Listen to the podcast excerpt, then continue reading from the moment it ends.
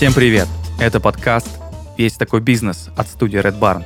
Меня зовут Данил Махов, и ко мне в гости приходят предприниматели, открывшие бизнес нестандартного формата или в необычных условиях. Искусство и бизнес. Связаны ли это вещи? Может ли творчество не просто идти на пользу компании, но и стать ее главным активом? Об этом мы сегодня поговорим с Ярославом Францевым. Его проект «Изотоп.лаб» — это первый, как минимум в России, научный театр.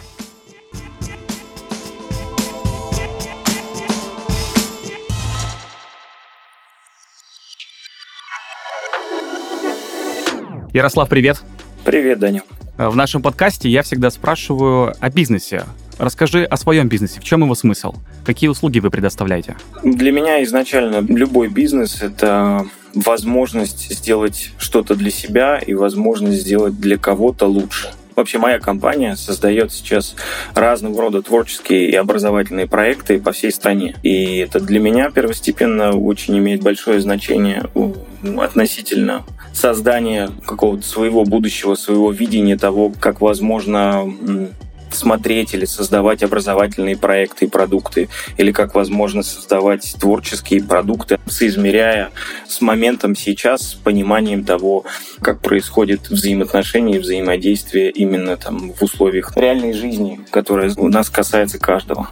Понятно, что такое образовательные проекты, но немножко непонятно, что такое творческие проекты. Можешь подробнее об этом рассказать? Да, конечно. Но вообще, в целом, компания «Ради света» — это компания, которую мы создали, если говорить так официальным языком, э, она существует с 2019 года. Как творческая театральная команда мы, конечно, существуем достаточно давно, с 2012 года. Но если говорить э, такой большой-большой основательный такой, мы начали с 2019 года, как непосредственно юридически творческая оформленная команда. Отвечая на твой вопрос по поводу творчества, мы изначально люди театральные, и в целом вокруг театра было решено первоначально строить то понимание, как возможно организовывать бизнес вокруг театральной сферы, но не теми понятными уже какими-то проторенными дорогами, связанными с э, там, театральными студиями, с э, классами и тому подобное, а искать именно в самом продукте, в самом творчестве возможность зарабатывать и деньги, и создавать именно то, что хочется. И вот э, как бы в этой связи было несколько идей, которые мы в параллель начали разрабатывать. Первое, мы внутри компании прям с самого начала, флагманский наш проект, это фестиваль большой международный театральный на Байкале, куда мы зовем э, огромное количество людей из сферы творчества, из сферы театра, там, из сферы танца на Байкал. Это фестиваль называется «Ради света Байкал». Та форма, в которой одновременно является и образовательной базой, и творческой. Там, на фестивале мы создаем в течение семи дней несколько проектов, несколько спектаклей. И постфактум эти работы еще какой-то промежуток времени ездят по фестивалям или э, там осуществляем мы через наших друзей, партнеров э, всевозможные показы, показы как театральные, так и фестивального кино, которое мы снимаем прям за эти семь дней в жанре кинотанец. Это вот если говорить как такая форма про, про творчество. Еще момент, одно из направлений, которое мы сейчас э, развиваем, и для меня является это, наверное, на данном этапе самым важным проектом, который мы сейчас по плану продвигаем в первую очередь, это лаборатория междисциплинарной науки искусства Изотоп Лаб. То есть это одно из направлений нашей всей команды, нашей команды Ради Света, которую мы сейчас организовываем и двигаем по всей стране. Я вот хотел подробнее поговорить про Изотоп Lab, потому что в моей голове наш сегодняшний выпуск выстраивается по теме «Нет аналогов в России и в мире», потому что а, совмещение, с одной стороны, каких-то научных тем, с другой стороны, театральные постановки, э, искусство и наука — это вообще что-то удивительное, и кажется, как будто бы нету такого продукта, как минимум у нас в стране, или это не так? Если говорить вообще в целом про мир, то Art and Science как направление в целом да. достаточно давно известен и продвигается достаточно давно. Но момент, что Art and Science как таковой в большей степени э, является неким таким музейным, галерейным направлением, и скорее это больше про инсталляции, про соединение науки на территории именно музеев. Мы занимаемся неким синтезом и галерей литейного искусства и науки на территории именно театра. И для меня, так как я театральный человек, для меня именно в этом ключе было интересно соединить все знания, которые возможно физично очень показать на сцене для того, чтобы был создан какой-то проект и продукт. В таком варианте я ничего не знаю относительно аналогов. То есть я, несмотря на то, что я изучаю все эти темы, такого я не видел и не слышал нигде. Вот и я тоже, когда пытался проресерчить, ничего не нашел, что мне кажется очень круто. То, что у нас в стране а, могут существовать такие проекты, которым нет аналогов не только у нас в стране, даже и даже не в СНГ, а даже и в Европе и Соединенных Штатах, например.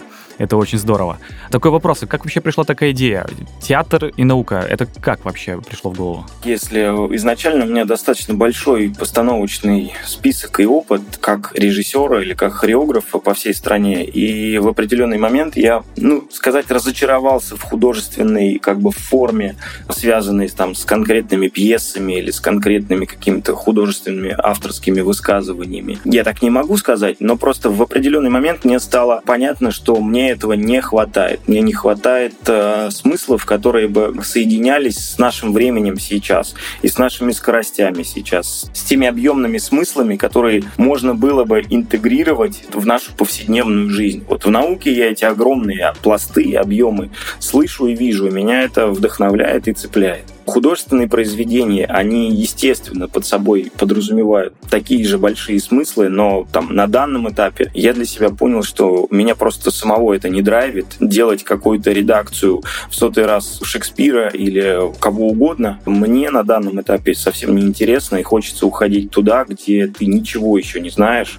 Каждый раз должен подходить к проекту обнуленным, и это просто дарит жизнь внутри. Для меня лично гораздо более с пониманием что ты сейчас это делаешь, и каждый твой шаг не простроен заранее, а тебе перепридумывать приходится все, что ты до этого знал. И ну, меня лично это всегда вдохновляет, и я за такое творчество, за живое. А мы можем как-то для слушателей пояснить, что значит лаборатория? А, то есть как происходит начало этого продукта. То есть вы видите какую-то научную разработку, условно, понимаете, что хотите ее перенести э, на театральную площадку. Как это происходит? Да, конечно, безусловно. Лаборатория подразумевает под собой некий процесс, достаточно длительный процесс исследования, процесс изучения. Если мы говорим просто про создание какого-то отдельного продукта, то все достаточно тоже понятно. Есть тема, ты начинаешь с этой темой выстраивать конкретно там творческий продукт. В лаборатории же у нас есть куратор, это, собственно, мой единомышленник там Илья Вольнов, куратор Art and Science по там выставочным пространствам непосредственно. Мы выбираем какую-то тему, которая нас двоих вдохновляет, и в этом контексте мы понимаем и слышим, что это отзывается не только в нас двоих, а вообще в целом во всей команде, и это то, что нам хочется транслировать как некий э, визуальный код, идейный код, то, что на мой взгляд, или на взгляд Ильи, считается важным и ценным вот в данном контексте. Выбирая эту тему, дальше мы начинаем накидывать разного рода смыслы дальнейшие. То есть вот если на примере там, этого года взять, в этом году мы сделали три проекта, три части одного большого триптиха. Это триптих о времени. Вообще, мне показалось, в определенный момент мне пришли труды Николая Козырева о, о том, как он еще во время ГУЛАГа начал размышлять о том, что время — это материя, и, собственно, это очень-очень понятный такой прообраз. Мне показалось, что для художественного видения на театральных площадках это было бы идеальным вариантом взять этот образ и начать с ним работать на территории театра театра, что время материальное, как его можно покрутить таким образом, чтобы для зрителя э, все те идеи, о которых писал Козырев, они бы были не на словах или не как умозаключение, а как некая прям форма в визуальном ряде. Лаборатория под собой подразумевала, что это очень живой процесс. Мы начинали с со времени будущего мы тоже для себя так э, условно разделили. И вот в этом будущем времени мы начали как бы с одной истории, а потом постепенно эта история стала трансформироваться, стало понятно, что нам нужен еще художник Art and Science непосредственно, который бы мог визуализировать это в 2D. То есть так появилась художник Светлана Калистратова, которая вообще является там математиком, и она математические законы переносит на свои картины. Они первого взгляда они являются абстракцией, но при этом в этой абстракции у нее есть четкая подложка математическая, то есть она всячески пытается в своей художественной форме описать математические законы. И вот первая идея была, это идея о времени Козырева, дальше общение с Ильей. Мы начали понимать, что нужен еще какой-то пазл, появился этот пазл в виде работ Светланы Калистратовой, когда я приехал к ней лично в ее мастерскую, у нее стоял триптих о движении, три части у картины. И в спектакле о будущем изначально эта история была для 12 человек. И тут я просто с прекрасным таким нейронной связью вижу на ее триптихе поверх всего абстрактного изображения и всяческих кодов, формулы и всех слоев, которые она создает, еще 12 фигур человечков, которые так или иначе в своих паттернах во всех трех картинах задействованы. И я понимаю, что ей с нами по пути, и это точно про будущее история. И таким образом я начал этот триптих изучать по тому, какой ритм у картины. Ну, тут уже там, наверное, больше инструментарий а, меня там как режиссер или как хореограф начинает работать. Ты начинаешь раскладывать это по ритму, mm-hmm. по цвету, по тому, как это может быть преображено в хореографию, как это это может быть преображено в какие-то смыслы, и из абстракции рождаются достаточно понятные визуальные вещи танцевально-хореографические. Вот. Затем следующий этап в этой лаборатории был, то есть параллельно с работой над смыслами мы приехали в э, государственный там, театр, в институцию э, инновационно-культурный центр в Калуге и договорились э, с художественным руководителем инновационного театра балета, не хотите ли вы поучаствовать вот в такой коллаборации. Вместе с нами мы бы хотели на вас поставить вот такой проект о будущем. Это будет первой частью большого триптиха, на что был получен ответ сразу же, сказать сказали, что да, нам это интересно, такого еще мы не помним, и мы готовы в этом поучаствовать.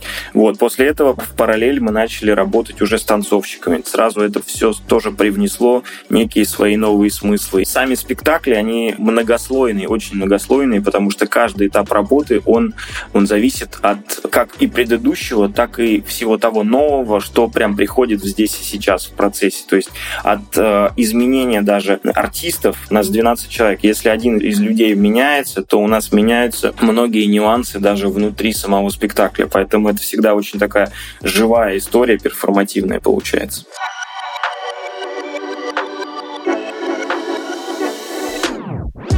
Спонсор сезона – Рут-центр. В каждом выпуске мы рассказываем об услугах и сервисах, которые Рут-центр предлагает для защиты и безопасности бизнеса в интернете. Сайт начинается с домена – это важное правило, которое нужно соблюдать, когда вы решили запустить бизнес в интернете. У всех разные предпочтения при выборе домена для сайта.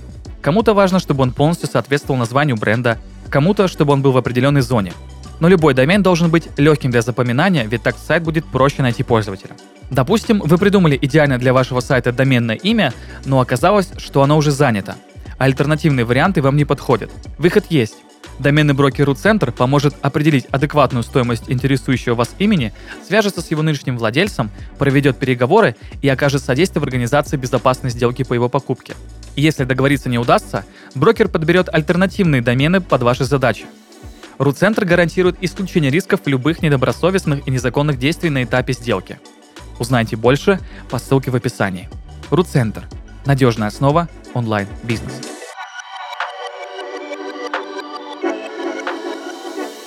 Я хочу просто немножко приземлить разговор и повернуть его в сторону именно бизнесовой темы, потому что э, просто это очень интересно. Вот вы придумали постановку, вы пришли в Калугу, я правильно понимаю? Да. И да. сказали, вот у нас есть такой продукт.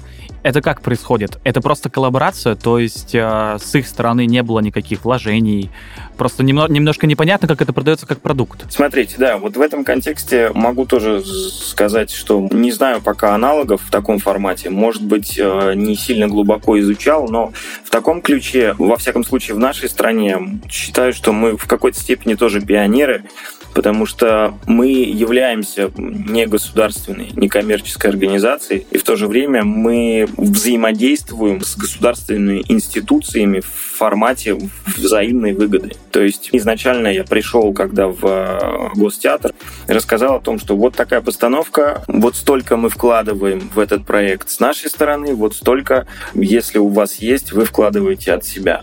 То есть со стороны Калуги мы получили положительный ответ, и мы сделали это совместно. Просто как бы часть финансов мы вложили на постановку своих, часть финансов ушло от Калуги. И, соответственно, также там сейчас этот проект работает в репертуаре. С каждых показов мы там в определенных частях э, получаем свою прибыль с каждого показа. Роялти. Да, да, да. Как это сейчас говорят. Да.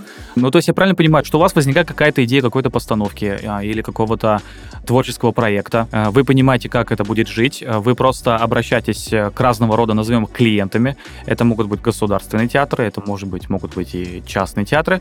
Э, они вашу идею принимают, ставят постановку, вкладывают какие-то определенные деньги на то, чтобы эта постановка начала жить, и потом просто у вас э, доход — это процент с постановок. Да, именно так, да. Ну, либо, Вау. либо это... Вау, это же супер круто, супер круто. Да, да, этот формат для нас сейчас является таким жизни способным, скажем так, жизнеспособным. И вопрос только в институциях.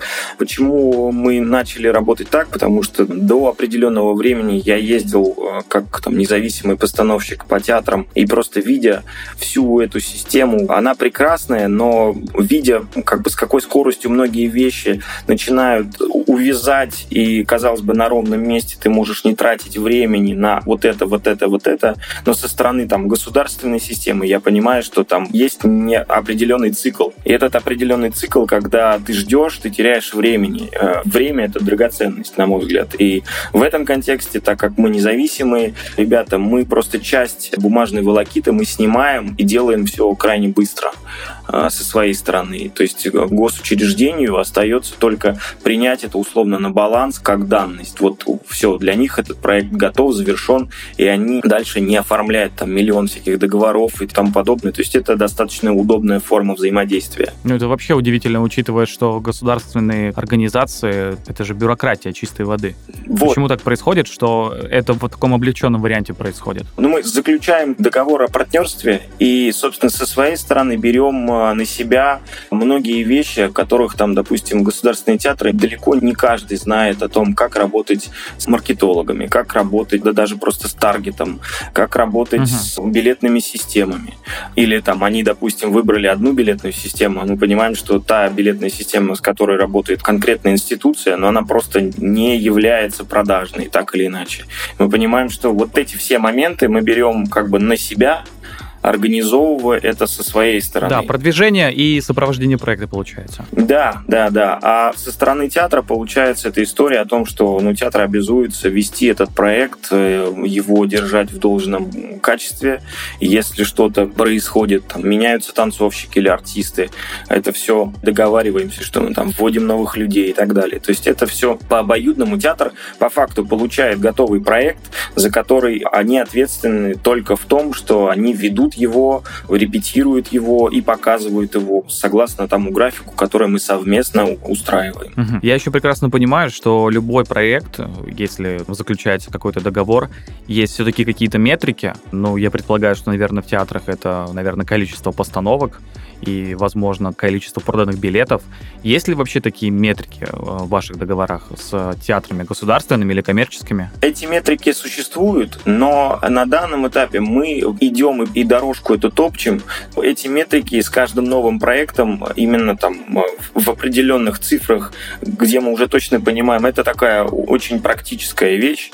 То есть, если с одним театром это так, то в другом регионе, в котором мы делаем, это совершенно не так, например. Покупательская способность у зрителей зрителя совершенно другая. И в этом формате даже цены на билеты сильно разнятся там, в зависимости от региона. Да, и тут мы понимаем, что как бы эти метрики создаются прям под конкретный театр с конкретными условиями, вот что называется прямо здесь за столом. Поняли, как это работает и что для них конкретно работает. Тут все подвижно. А, ну Система... то есть я правильно понимаю, что у вас есть просто какие-то там условно назовем их стратегическими сессиями, да. а, где вы сидите вместе с клиентами, да, и пытаетесь понять, какие какие цифры вообще можно приписать в договоре, чтобы это было в порядке да, и, и реализуемо. Так. Да, потому mm-hmm. что у каждых театров, так как, ну, допустим, если мы говорим сейчас про государственный, у них есть госзадание. По этому госзаданию они, допустим, очень бы хотели поставить нас больше, чем, например.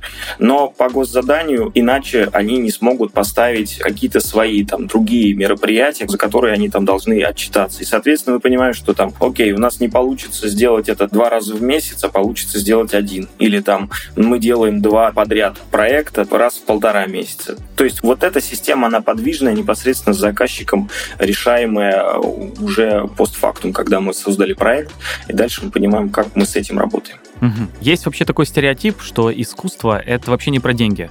Согласны ли с этой фразой? Это, во-первых.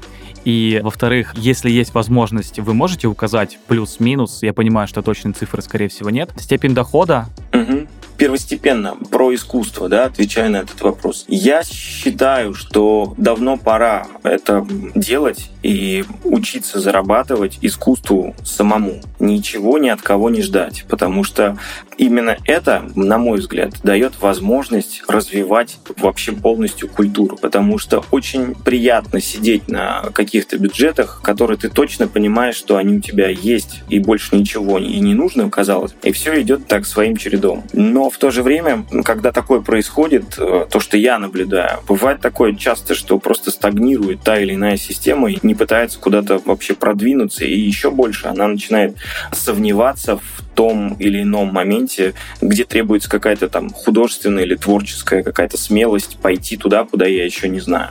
Вот, поэтому в этом вопросе я думаю, что ну, лично для нас, э, для команды, для меня в первую очередь, это история про заработок. И моя сверхзадача как раз создать команду, которая бы работала в честном таком творчестве, не пытаясь заигрывать с заказчиком и делать там какую-то игру только для него, а создавать действительно продукт, за который не стыдно, не делать это, не называть это коммерчески успешным, а назвать это творчески честным продуктом, который мы вместе понимаем, как продавать. Или если не понимаем, то мы учимся и не делаем из этого проблемы. Потому как сейчас, мне кажется, как раз вот эта история про то, что искусством ты денег не заработаешь, она идет только от того, что никто не хочет вкладывать очень много труда. А это действительно, правда, очень много труда. Цель команды — выстроить и создать такую систему, в которой мы бы зарабатывали именно тем, что нас вдохновляет и нас греет греет, за что не стыдно. То есть я бы не стал называть э, то, что мы сейчас делаем, коммерчески успешный проект. Для меня это такое творчество честное, с которым, э, наоборот, ты создаешь то, что действительно важно, действительно ты можешь ответить за каждую запятую внутри этого, потому что это будет авторски, это будет э, соответствовать тому уровню, который ты сейчас на данном этапе считаешь ценным и важным. И дальше уже после того, как это создано, ты начинаешь понимать э, о том, как и куда, и в каком моменте, где это предложение может быть э, рассмотрено по достоинству. Скорее, мы идем вот к такой схеме. И в этом формате, безусловно, можно сказать, что это процесс необходимый для любого развития любой команды, любой компании. И тут, если мы говорим про сферу там, искусства, здесь, конечно, в таком формате очень-очень много нужно затрачивать труда. И мы на это готовы, мы идем к этому, к тому, о чем ты спросил по поводу заработка. Мы идем к тому, что с каждым месяцем мы понимаем, что идет денежный поток в этом формате, он все увеличивается. Я не могу сказать, что он какой-то кратный и заоблачный, но на какие-то наши первичные запросы этого сейчас хватает, но мы по факту мозгами или вниманием своим уже в будущем и понимаем, что именно то, что мы там сейчас и куда мы идем, именно это будет приносить в перспективе еще больше. На данном этапе можно назвать это стартапом таким. Да. А если все-таки по деньгам это больше, чем, например, полмиллиона рублей в месяц? Нет, это не больше. Если мы говорим чисто тех денег, которые мы тратим на зарплаты, нет. Если говорить суммарно про то количество финансов, которые мы привлекли там, за эти полтора года, то это сумма порядка 16 миллионов рублей. Это весьма неплохая сумма для сферы искусства, мне кажется, особенно частного, особенно театрального.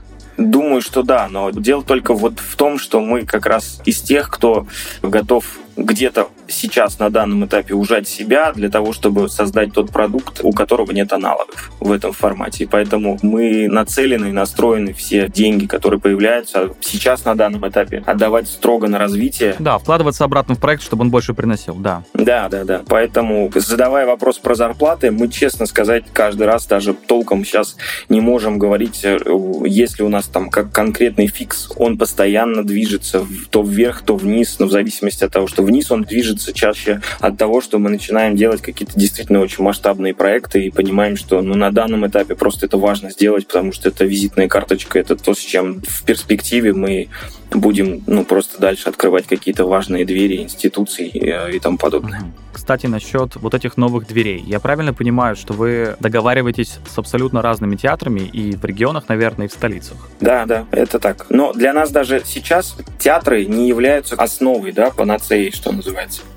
Мы ищем в регионах и в Москве просто партнеров, которым было бы с нами интересно взаимодействовать. Собственно, вся команда у нас такая, что мы не зависим чисто от театральной площадки, от театральной коробки. Мы можем создавать любой проект, там, от любого перформанса на открытой площадке, э, что называется, прям в лесу и практически без ничего, так и до высокотехнологичной сцены любой. Поэтому тут вот вопросов в этом контексте, что мы идем конкретно в театр, нет. Допустим, сейчас вот ближайший проект у нас будет в Мурманске, тоже от Изотоп Лаб. В Мурманске мы не идем в институцию театральную, мы идем в Центр современного искусства, и там на базе Центра современного искусства делаем такой смежный проект. Это будет такой аудиоспектакль-акция, который потом постепенно, я надеюсь, мы будем множить, что называется, множить просто потому, что это касается здоровья, и хотелось бы из этого проекта, из этого продукта как, как некий образ, работающий образ создать, чтобы его дальше транслировать в другие учреждения.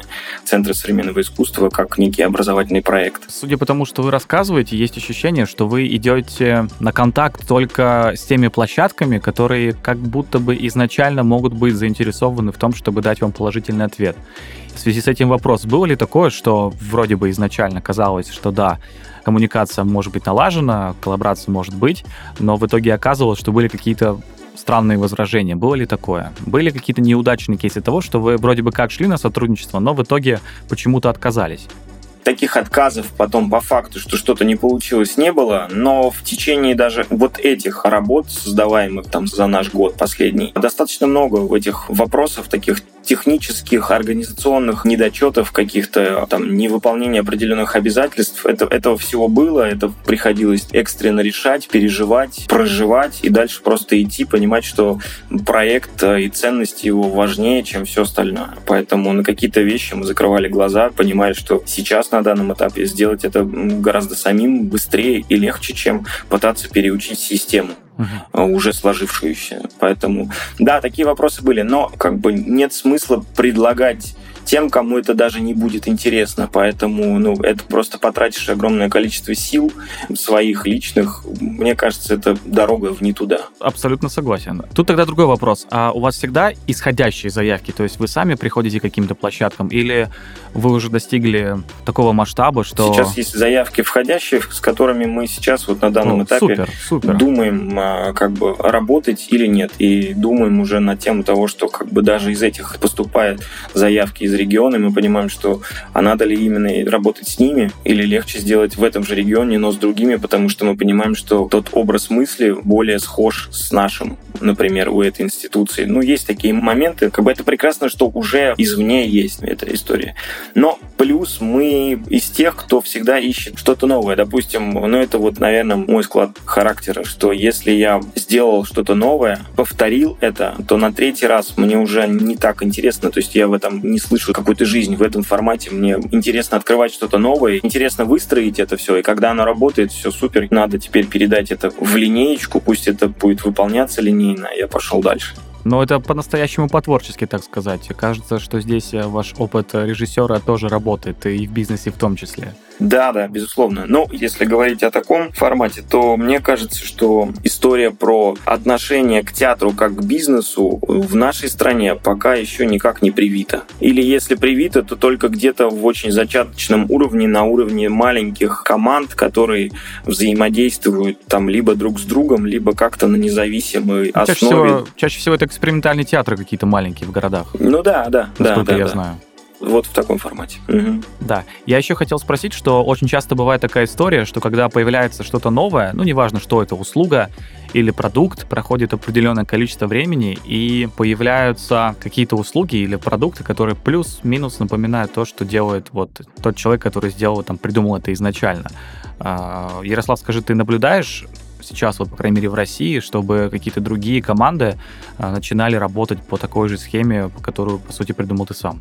Да, да, уже наблюдаю. Буквально даже вот месяц назад. Как-то было сказано расстроено, конечно. Что, что, что плохого в конкуренции? И вот там как раз момент такой, что для меня конкуренция это тогда, когда ты что-то предлагаешь, привнося и да. идет развитие, не копирка. Вот для меня, когда идет развитие, мне интересно. Тогда я слышу и чувствую, что, о, класс. Ну, уже получается, что мы совместно, появляясь 1, 2, 3, 5, 10, неважно. Но все те, кто пытаются что-то сделать, каждый раз делая с верой в то, что он делает там лучшее, что он может на данную секунду, от этого идет развитие. Когда ты видишь, что банально взяли просто модель и пытаются ее сейчас размножить и сделать дальше, для меня это не столько конкуренция, сколько момент такой, что, ребят, ну ведь ничто не мешает чуть-чуть э, задать себе вопросы на тему, а что конкретно тебя интересует. Быть может, те же самые идеи, но все равно это должно, на мой взгляд, быть как-то творчески присвоено себе, что ли, а не просто быть э, копипастом. Вот когда я вижу копипаст, как задержава обидно называется. Ага.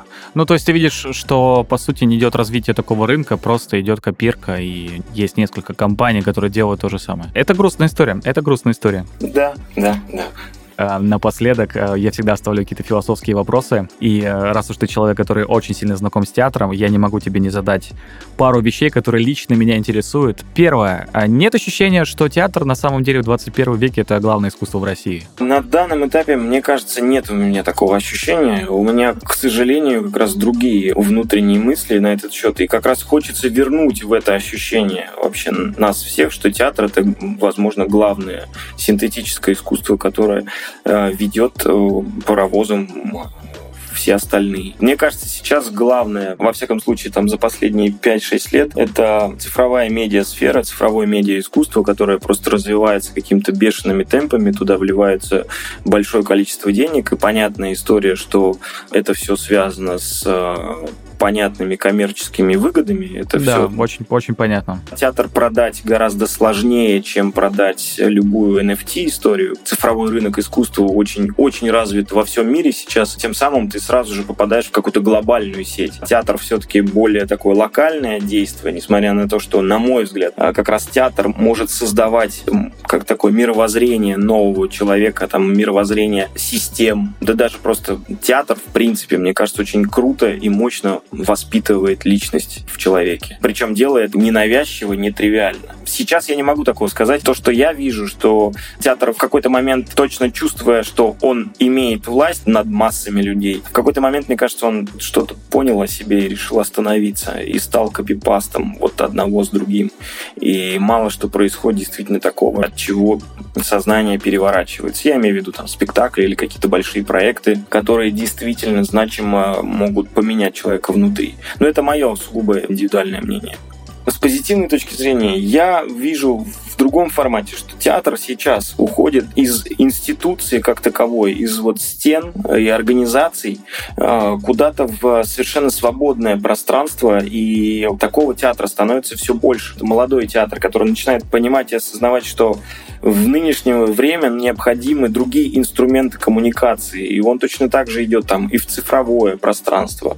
Он идет в пространство, где нет вообще понимания такого, что ты находишься в театральном зале, в домашних квартирах играются спокойно спектакли, делаются конкретно под определенную там квартиру или под определенное пространство. Или вообще театр играется просто у тебя в наушниках. Такое тоже есть, и этого становится все больше. За театром мультидисциплинарным будущее, на мой взгляд, который не берет во главу угла, не ставит наш прекрасный и уважаемый мной психологический русский театр соединяет и этот театр психологический с э, огромным количеством других инструментов, которые просто, возможно, напрямую даже к театру не имеют отношения. Там, будь то световой дизайн, будь то саунд-дизайн. И сейчас это все развивается институциями достаточно свободными, более локальными, более быстрыми и подвижными. И такого в регионах и в нашей Москве, в Петербурге все больше и больше. Поэтому в этом контексте, мне кажется, будущий театр — это театр независимых команд, независимых компаний, которые транслируют как некий бренд свое видение в театральном пространстве. Ты, конечно, предвосхитил мой вопрос по поводу будущего театров. Дал такие наставления и э, такие предсказания, которые, мне кажутся, супер классные. Я очень надеюсь, что театр в России будет развиваться дальше, вот именно по тому сценарию, по которому ты сказал. Понятно, что у нас есть гигантская история, угу. э, связанная с театром. Э, у нас есть куча потрясающих авторов, э, не только классических, как Чехов, э, но и современных. Да, да. Мне кажется, что твоя история, когда театр становится продуктом, и это вот снимает пелену вот со всех этих стереотипов, что художник должен быть голодным, да, да, что да. искусство это не про деньги. Мне кажется, что это очень важная мысль, и очень здорово, что ваш бизнес это делает.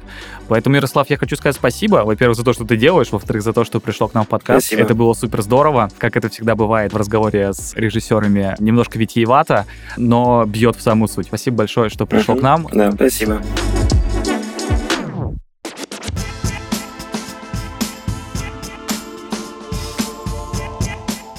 Кажется, в нашей стране все еще жив стереотип о голодном художнике, и не могу сказать, что это здорово. Надеюсь, с каждым годом в России будет появляться больше проектов, где бизнес и искусство идут рука об руку, совсем как сегодня в выпуске.